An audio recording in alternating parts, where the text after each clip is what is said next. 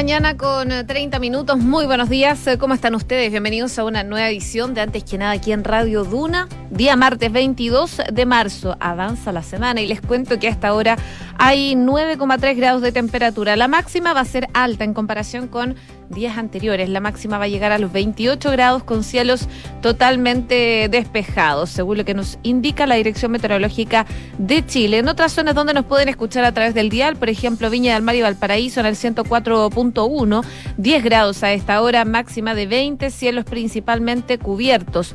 Concepción, 11 grados, máxima de 21, cielos despejados, según lo que nos indica la Dirección Meteorológica de Chile. Eso sí, van a tener algo de viento durante la tarde de entre 25 a 40 kilómetros por hora. Y en Puerto Montt, donde nos pueden escuchar en el 99.7, hay 10 grados de temperatura, cielos principalmente cubiertos y una máxima que podría llegar hoy día hasta los 16 grados. Ya a partir de mañana podrían volver las precipitaciones a esa zona del país, pero más que nada van a ser chubascos débiles. Eso principalmente en las zonas donde nos escuchan a través del dial. Ustedes, por supuesto, nos pueden escuchar a través de Chile y el mundo en duna.cl. Hacemos un resumen de las principales informaciones que están ocurriendo en Chile y el mundo en los titulares.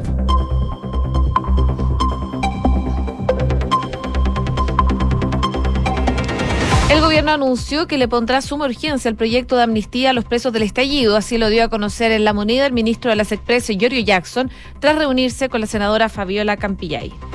La Cámara de Diputados aprobó permitir la tramitación del proyecto que busca un nuevo retiro del 10% desde los fondos de pensiones. Desde Apruebo Dignidad respaldaron la viabilidad de la iniciativa, lo que permitirá que pueda ser discutido en el Congreso.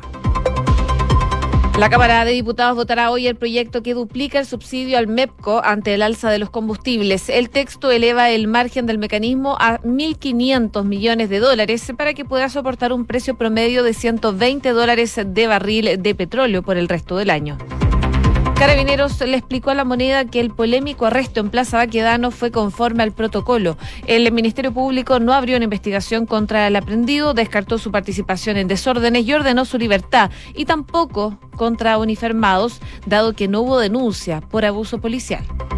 El gobierno permitió acortar la jornada escolar y planea el despliegue de la vacunación en los colegios. Busca así evitar que los alumnos almuercen en los establecimientos durante al menos el próximo mes. Además, habrá una campaña de inmunización para menores y los adultos con los que interactúen. Paula Narváez fue designada como embajadora de Chile ante la ONU. La ex ministra de Michelle Bachelet ocupaba actualmente el cargo en la ONU Mujeres Guatemala como oficial a cargo. Noticias internacionales, Kiev aseguró que las fuerzas rusas tienen combustible y alimento para tres días. El eh, Ministerio Ucraniano de Defensa dijo que el Kremlin no puede establecer un oleoducto para satisfacer sus necesidades de las tropas en las zonas en las que opera. China confinó a una ciudad industrial de 9 millones de habitantes por un brote de COVID-19. Los habitantes de Shenyang no podrán salir de sus casas sin el resultado negativo de una prueba tomada 48 horas antes, según lo que se destaca en la prensa internacional. 6 de la mañana con 34 minutos. Comenzamos la mañana informados en Antes que nada con Josefina Stavrakopoulos. Bueno, y también en el campeonato nacional, contarles que eh, Ñublense tropezó en su afán de tomar el liderato con una caída ante Unión Española. El día de ayer cayó 1 a 0 en el Estadio Santa Laura en el cierre de la séptima fecha, según lo que eh, se destaca, por supuesto, en la prensa. Revisamos las principales informaciones que están marcando las jornadas a esta hora, por supuesto, y ha llamado la atención eh, el anuncio que hicieron desde el gobierno de los anuncios de urgencias legislativas.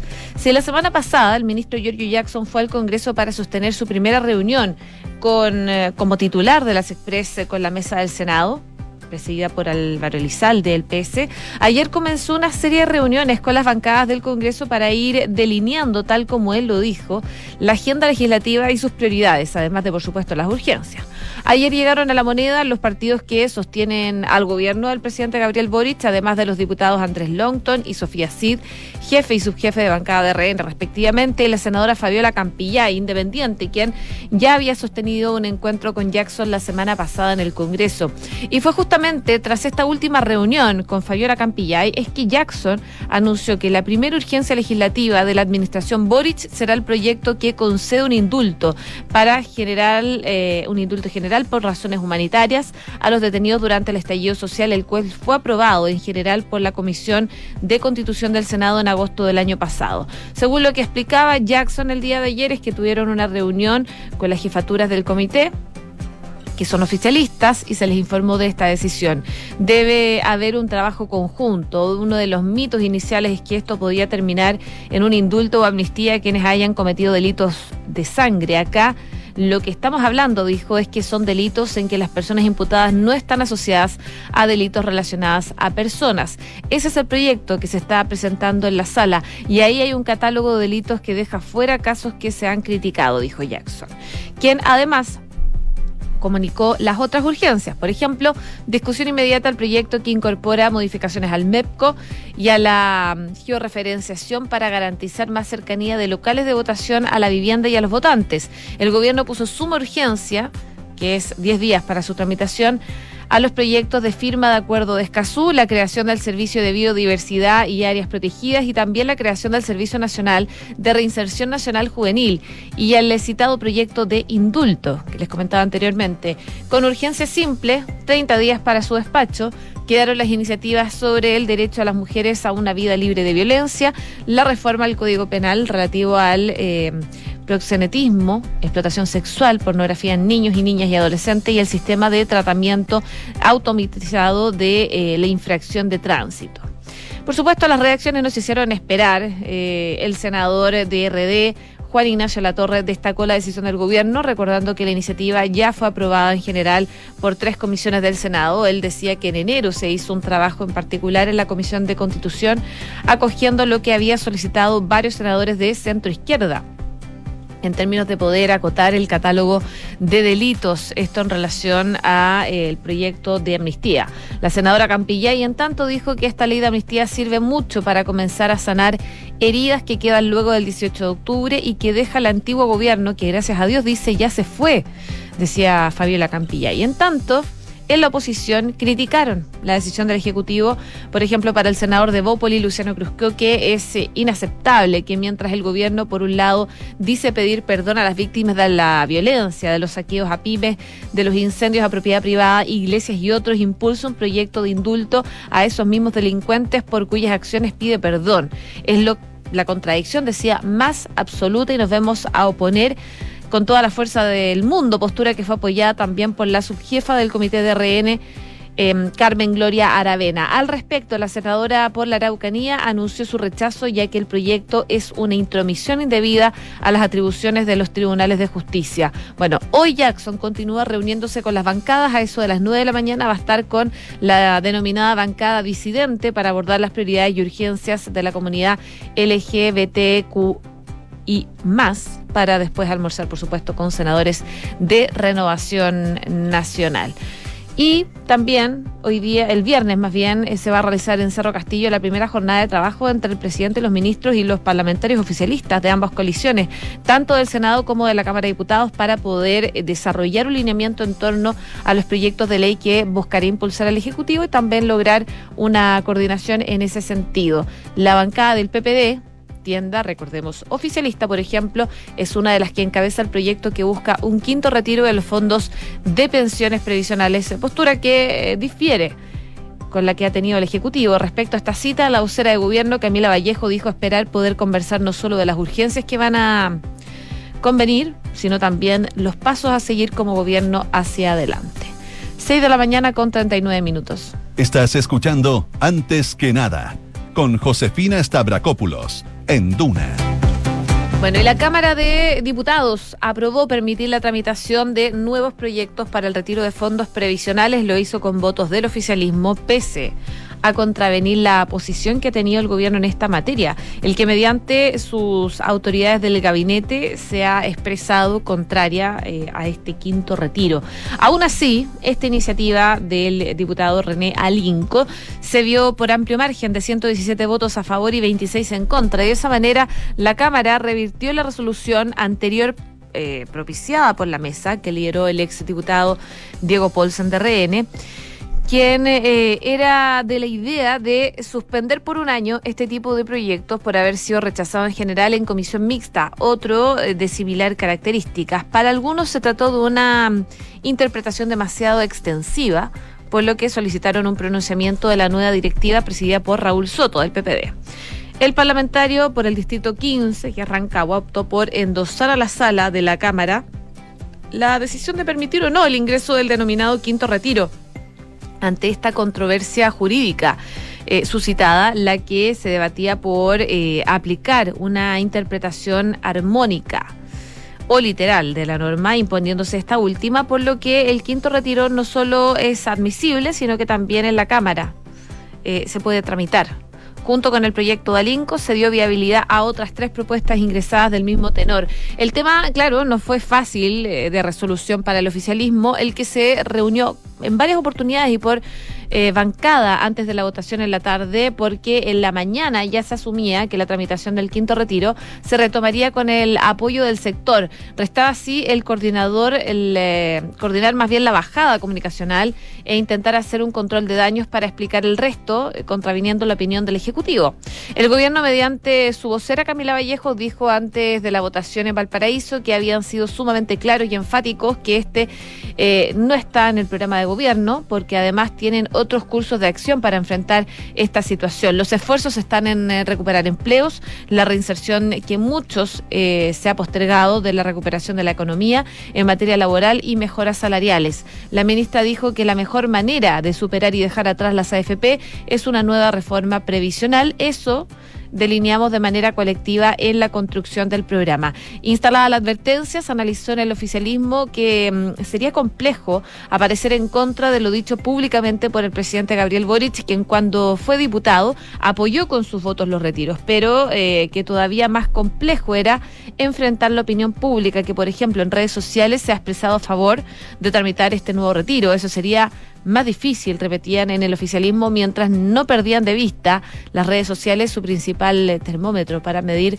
la contingencia. Bueno, fue eh, cerca de las 7 de la tarde de ayer cuando comenzaron a sonar los timbres en la Cámara llamando a los diputados a votar el cambio de criterio y durante esa hora las carreras de los jefes de bancadas del oficialismo eran frenéticas. Había que coordinar el resultado y así, por ejemplo, Gonzalo Winter del Frente Amplio corrió con el pulgar en alto en señal de aprobación a conversar con Carol Cariola del Partido Comunista, mientras los observaba Diego Ibáñez del PC y del Frente Amplio, que son parte de Apruebo Dignidad. Eh, coalición eh, larvaria que respalda al presidente Boric, a la que después se añadió al Socialdemocracia el PPD, el PS y el PR, entre otros. Bueno, vamos a ver qué pasa, pero eh, claro, lo que se aprueba ayer es a que se pueda tramitar un proyecto como este del quinto retiro. En todo caso, otra complejidad que se abrió con la aprobación ayer es la que se debería dar en Comisión de Constitución de la Cámara, que preside Carol Cariola, del Partido Comunista. Será la parlamentaria quien deberá acordar el monto en que, o sea, perdón, el momento en que se pondrá el tabla este quinto retiro en la Comisión de Constitución y así sucedió también con las anteriores versiones que en el Ejecutivo entonces también estaba en contra. Vamos a ver entonces, el quinto retiro fue remitido a la Comisión de Constitución que preside Carol Cariola, entonces vamos a ver cómo sigue su tramitación de ahora en adelante. C con 44. Escuchas antes que nada con Josefina Stavrakopoulos. Duna. En el ámbito escolar y sanitario, en las primeras tres semanas de un año escolar con la presencialidad generalizada, el debate ha estado marcado, muy marcado por las propuestas de distintos grupos respecto a lo que debiese ocurrir al interior de las comunidades escolares. Mientras agrupaciones piden más libertades con ideas como eliminar el uso de la mascarilla en la enseñanza básica y en los recreos, otros exigen más resguardos con una mayor regulación en los tiempos de almuerzo y reducir la jornada completa. Y justamente esa última solicitud fue acogida por el Ministerio de Educación, ya que ayer se anunció que los colegios podrán acotar la jornada escolar completa si así lo desean. El eh, ministro de Educación, Marco Antonio Ávila, informó que van a flexibilizar la jornada escolar, es decir, las comunidades escolares van a poder tomar decisiones con el Consejo Escolar y definir hasta qué hora es la jornada. Y dijo creer que deben tomar al menos unas cuatro semanas para gradualmente ir avanzando hacia la jornada escolar completa de ocho horas. Lo anterior va a ir en línea de lo que solicitaron agrupaciones de establecimientos escolares o gremios como el Colegio de Profesores que apuntaron a que en algunos recintos hay un desorden en los aforos en espacios de almuerzo, entre otros. El eh, ministro Ávila se refirió a ese punto y dijo que eso tiene una respuesta en la historia, ya que nuestra infraestructura, dijo, escolar ha sido eficiente por años, no solo ahora. Hoy se evidencia porque se hace necesario tener más espacios en la alimentación. La flexibilización de la jornada escolar permite entonces que muchos estudiantes tengan esa alimentación en sus casas. Otro de los anuncios tiene que ver con el testeo y la inmunización de los miembros de las comunidades escolares que aún no completan su esquema de vacunación contra el COVID, que tendrán que testearse con más frecuencia, según adelantó la ministra de Salud. Y esto, por supuesto, de la mano de retomar la inoculación de los propios establecimientos. El ministro de Educación señaló que quieren acompañar al Ministerio de Salud en la promoción de una campaña de vacunación para los adultos que atienden niños y niñas en los establecimientos escolares, jardines infantiles y salas cuna. Sobre ese punto, el eh, subsecretario de eh, redes asistenciales, Fernando Arauz, detalló que el programa de búsqueda activa de casos del MinSal que se aplica en lugares donde hay menor riesgo de contagio se va a redireccionar a los establecimientos educacionales con el foco en niños y adolescentes. Para eso, la atención primaria se va a desplegar para vacunar a los establecimientos educacionales. Y dijo que no solo van a vacunar contra el COVID, sino que también de manera simultánea van a vacunar contra la influenza. 6 de la mañana con 46 minutos. Estás en Antes que nada con Josefina Stavrakopoulos.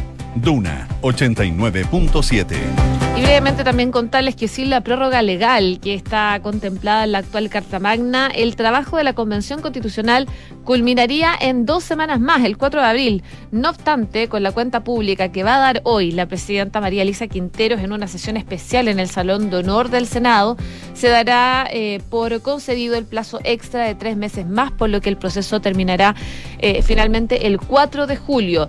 No es sorpresa que esto ocurra, aún resta una cantidad de trabajo que vuelve imposible que el órgano constituyente concluya sus tareas en abril, y así fue imaginado desde el inicio del mandato en julio del año pasado. Eh, según lo que explicaba Gaspar Domínguez, el vicepresidente de la instancia, es que el trabajo de la convención es un trabajo que está considerado en nueve meses prorrogables a doce y desde el primer momento consideramos que era bueno ocupar los doce y por eso es que la división y organización del trabajo siempre consideró los 12 meses y así está diseñado desde el inicio. Si bien hay más de 80 artículos aprobados, aún restan partes centrales de este proyecto de nueva constitución en los tres meses y medio restantes. Cada una de las siete instancias temáticas tendrá que emitir entonces dos informes de norma más y el Pleno tendrá que eh, votarla aprobarlas y enviarlas a armonización, que comienza a funcionar ya a fines de abril. Para llegar a esa fecha, las comisiones tendrán que eh, concluir su trabajo como máximo el 13 de ese mes, pero aquel plazo ya se percibe como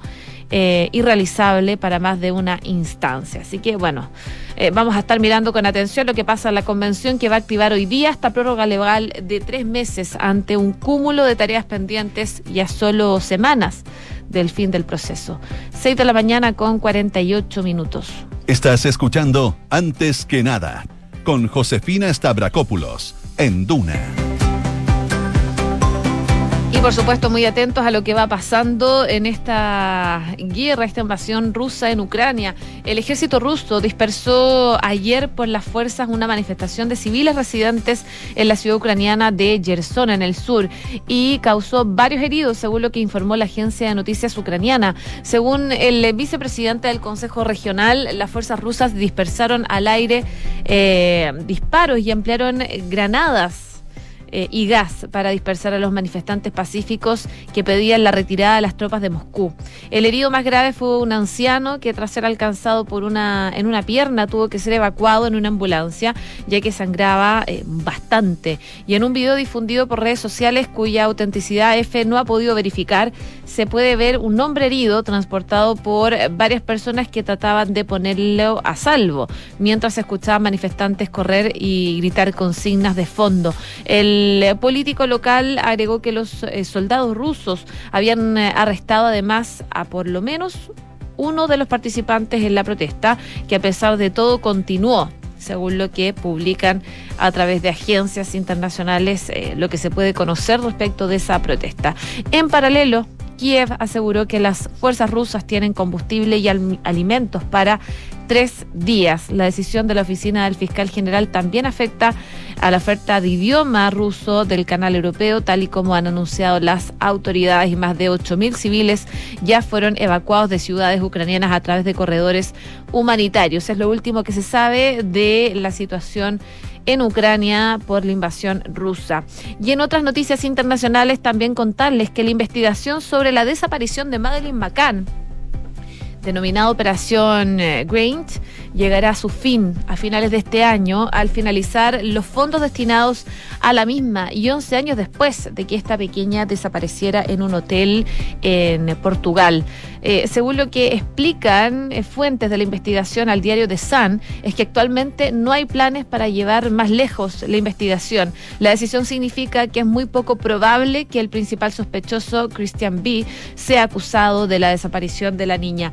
Y dicha fuente además ha señalado como los mejores policías sienten que no hay pruebas suficientes para presentar un caso contra el pedófilo y violador condenado, que los policías alemanes estaban convencidos de que estaba involucrado. La fuente dijo que el expediente del caso podría reabrirse si sale a la luz, por ejemplo, nuevas informaciones que sean significativas.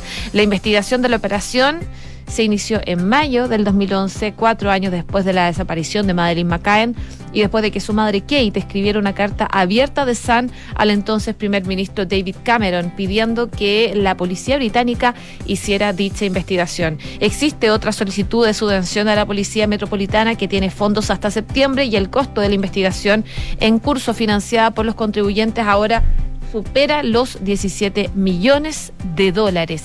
Pero eh, claro, Scotland Yard ya no tiene más fondos y va a cerrar el caso Madeleine McCann a 11 años de su desaparición. 6,52. Cifras, mercados, empresas. Las principales noticias económicas están en Antes que nada.